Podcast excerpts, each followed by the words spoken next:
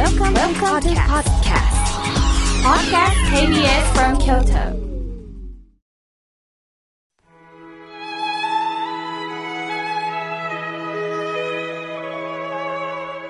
改めまして僧侶の河村明慶です今日の法話のテーマは人見知りについてお話をいたします先日心が笑顔になるリスナー様から私の個人メールに相談が来たんですね。どうも人見知りが強くって悩んでおられるそうです。そのことで会社での人間関係もうまくいかないとのことです。人見知りの原因はその人の性格も大きいのですが、どこかで恐怖心や警戒心を持っていると人見知りしやすいですよね。皆さん、子供を見てください。割と人見知りをする子が多いですよね。そうですよね。生まれてからまだ数年しか経っていないですから、やはり初めて見る人に警戒心を持つのは自然なことですよね。しかし、大人の人見知りもおられます。きっと過去に自分の言動でいじめられたり、茶化されたり、嫌な思いをしたりすると恐怖心というのは出てきます。勇気を出して発した言葉を今度は拒否されると、なかなか自分の言動に自信が持てない。これでいいのか不安。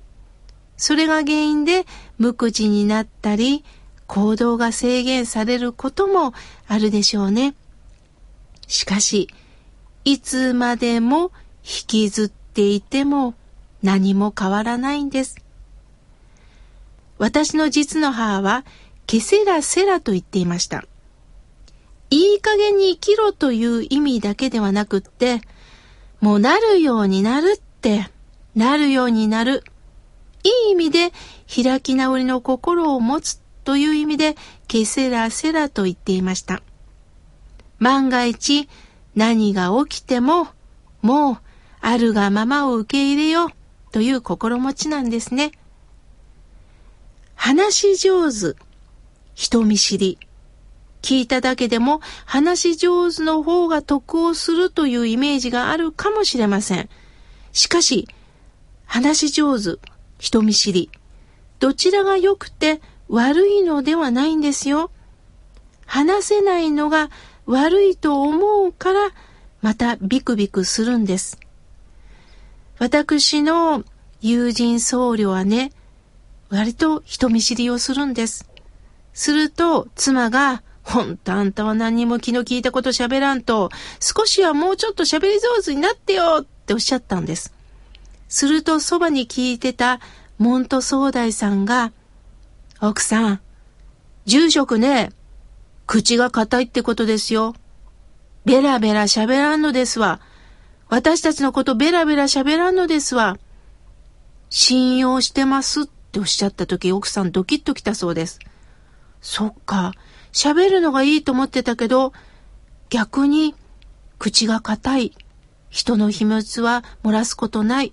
ちゃんと守ってくれる。そういうことにもなるんだ。なるほどな、ということをね、私に教えてくれました。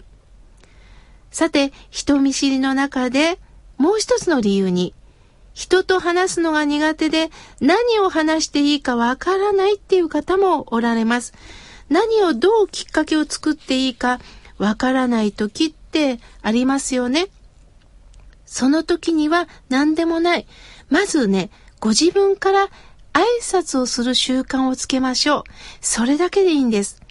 挨拶はコミュニケーションの基本です。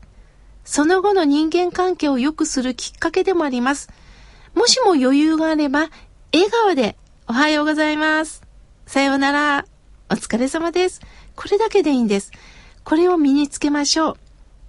相手が微笑んでいると、また目を合わせてくれると、こちらも気楽に話しやすくなるんです。笑顔はね、相手の警戒心を解いてくれるんですよ。また、目を合わせることで信頼関係が持てるんです。まずあなたから積極的に挨拶をしましょう。すると相手との距離も近くなりますよね。さあ今度は、じゃあどんな話をしたらいいの挨拶だけではなくって、プラス、どんな話をしたらいいのってなると思います。その時は、当たり障りのない、またお互い共感できる話をしたらいいんです。何でもない。天気の話です。今日も寒かったですね。あ、今日雨ですね。など、お互いにそうだね、と言える話をしたらいいんです。しかし中にはね、寒いですね、って声をかけて、冬だから当たり前ですよね、って返される時もあるかもしれません。その時はね、動揺しないでください。心の中で、へえ、素直になれない人もいるんだな、と軽く受け止めたらいいんです。それを拒否されたと思うからまたね、落ち込むんです。それでも話すことが不得意なら、もう聞き役に徹したらいいんです。人の話をしっかりと聞いていく。これはね、相手にとっては嬉しいものです。ある時に相槌などを打って、相手の話を聞いていく。すると、相手はね、あなたに関心を持ってくれると思います。さて、今ニュースを見ていても、連れ合いさんを亡くし、一人耐えきれず、孤独死する方が増えてるそうです。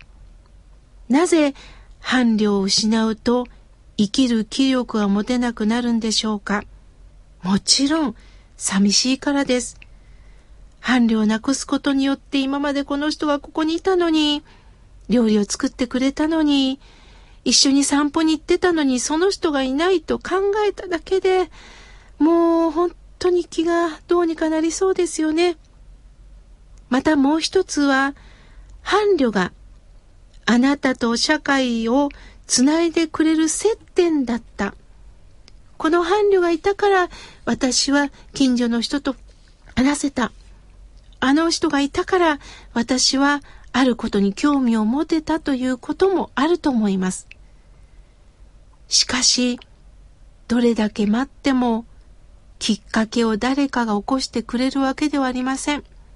今までは伴侶が背中を押してくれてたかもしれませんが、これから誰かが、なんとかさん、遊びに行きませんか？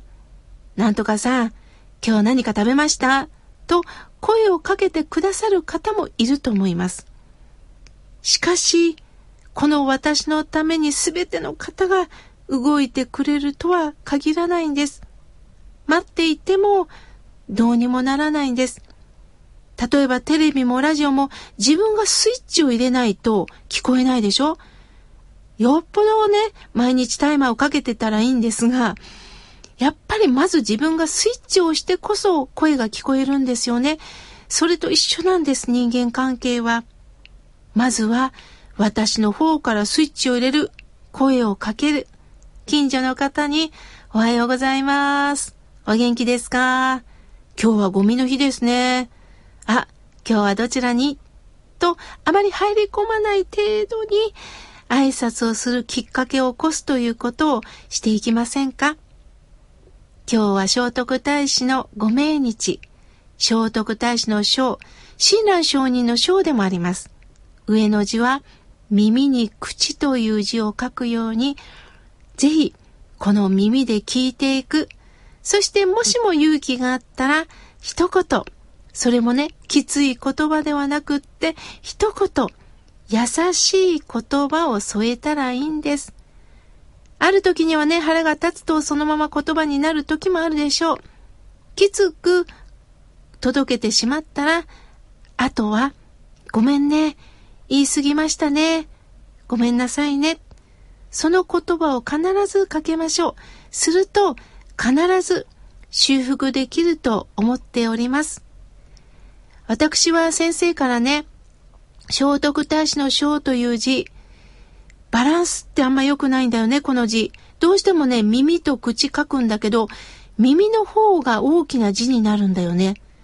これは逆に大切なことを教えてくれてるんだろうね。二つの耳で聞いて、一つの口で伝える。だから耳を大きい字になってしまうんだろうねって教えてもらったことがあります。まずは二つの耳で何々、外の状況、今の時代の流れ、それをどんどん聞いていきましょう。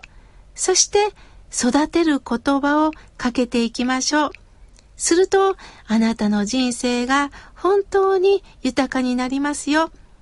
人見知り、人を切るんではなくって、人ときっかけを作る人生をぜひ送ってください。応援しております。